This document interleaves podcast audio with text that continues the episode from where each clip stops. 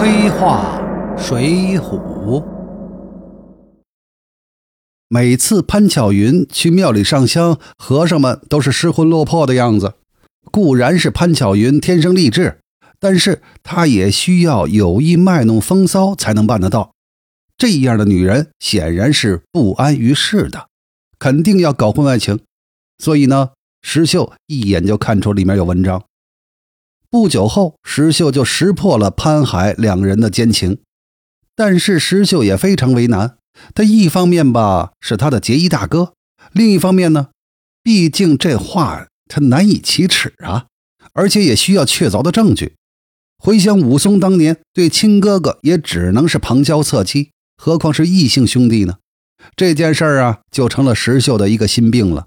而那海和尚呢，也太过大胆，一个月总要来找巧云十多次。终于有一天被石秀亲眼给看见了，石秀实在是气得忍无可忍呀，于是告诉了杨雄，并建议设计捉奸。没料到杨雄喝醉酒，在巧云那儿露出了口风了，巧云就反咬一口说石秀调戏自己。杨雄一怒之下就把石秀给赶出了自己家门，收了肉铺。杨雄的反应啊。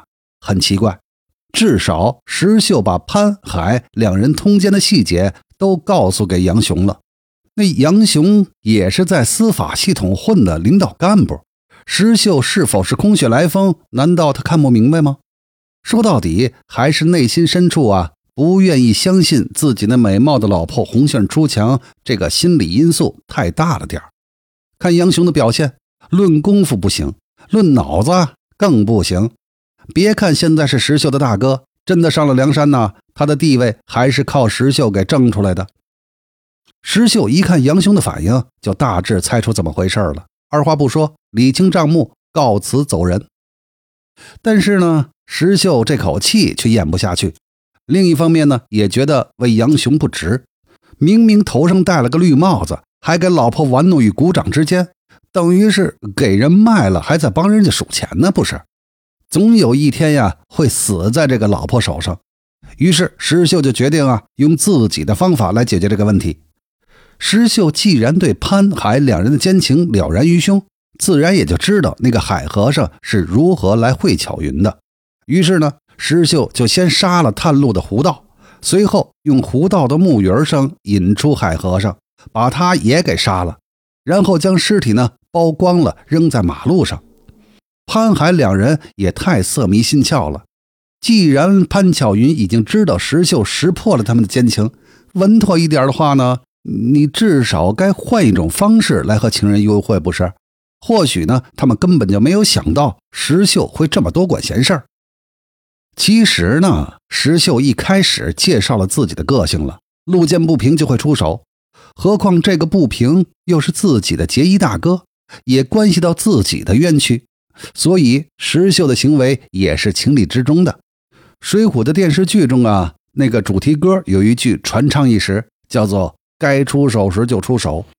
其实真正的能做到这么潇洒的呀，放眼梁山，也就石秀一个人做到了。这个海和尚死得如此的离奇，自然轰动了全城。杨雄再傻，也心知肚明这是石秀干的，也猜到了石秀说的基本也是事实。于是杨雄向石秀道歉，并心头火起，说：“老子去宰了那个骚货。”这时候石秀反而高姿态的劝阻说：“你听了你老婆一面之词就把我赶走了，现在听了我的一面之词又要去杀你的老婆，你也算是司法系统里工作的人，怎么能这么草率呢？你有没有证据？万一我是在胡说，你不又杀错人了吗？”于是他建议啊，把潘巧云弄到翠屏山去问问清楚。杨雄采纳这个意见，事情真相大白之后，杨雄就将潘巧云和帮他安排通奸的使女莹儿给杀了。很多朋友为此啊诟病石秀，说他是滥杀和阴险。本人无意为其辩护，但希望指出一点：虽然石秀啊的确是狠了点，但一直身处弱势、备受强势集团欺凌的石秀，还有其他好办法洗脱自己的冤屈吗？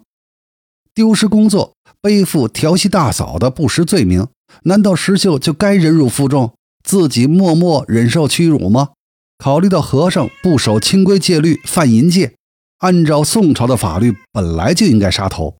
石秀真的要是阴险，完全可以安排一些人证一起捉奸，这样通奸的潘海两个人还是一死，石秀也洗脱罪名了，自己还不用犯法。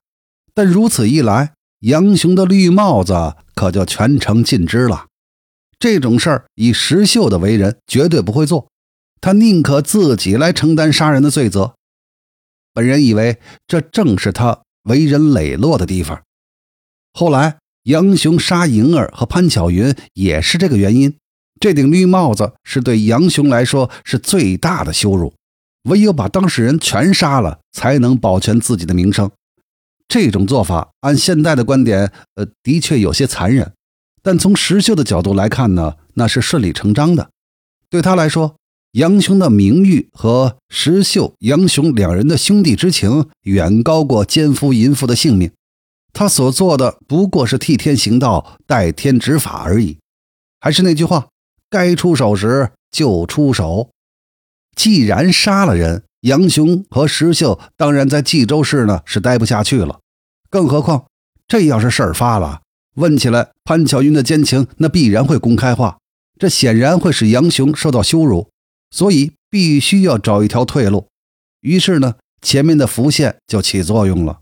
石秀说。没问题，我们可以上梁山。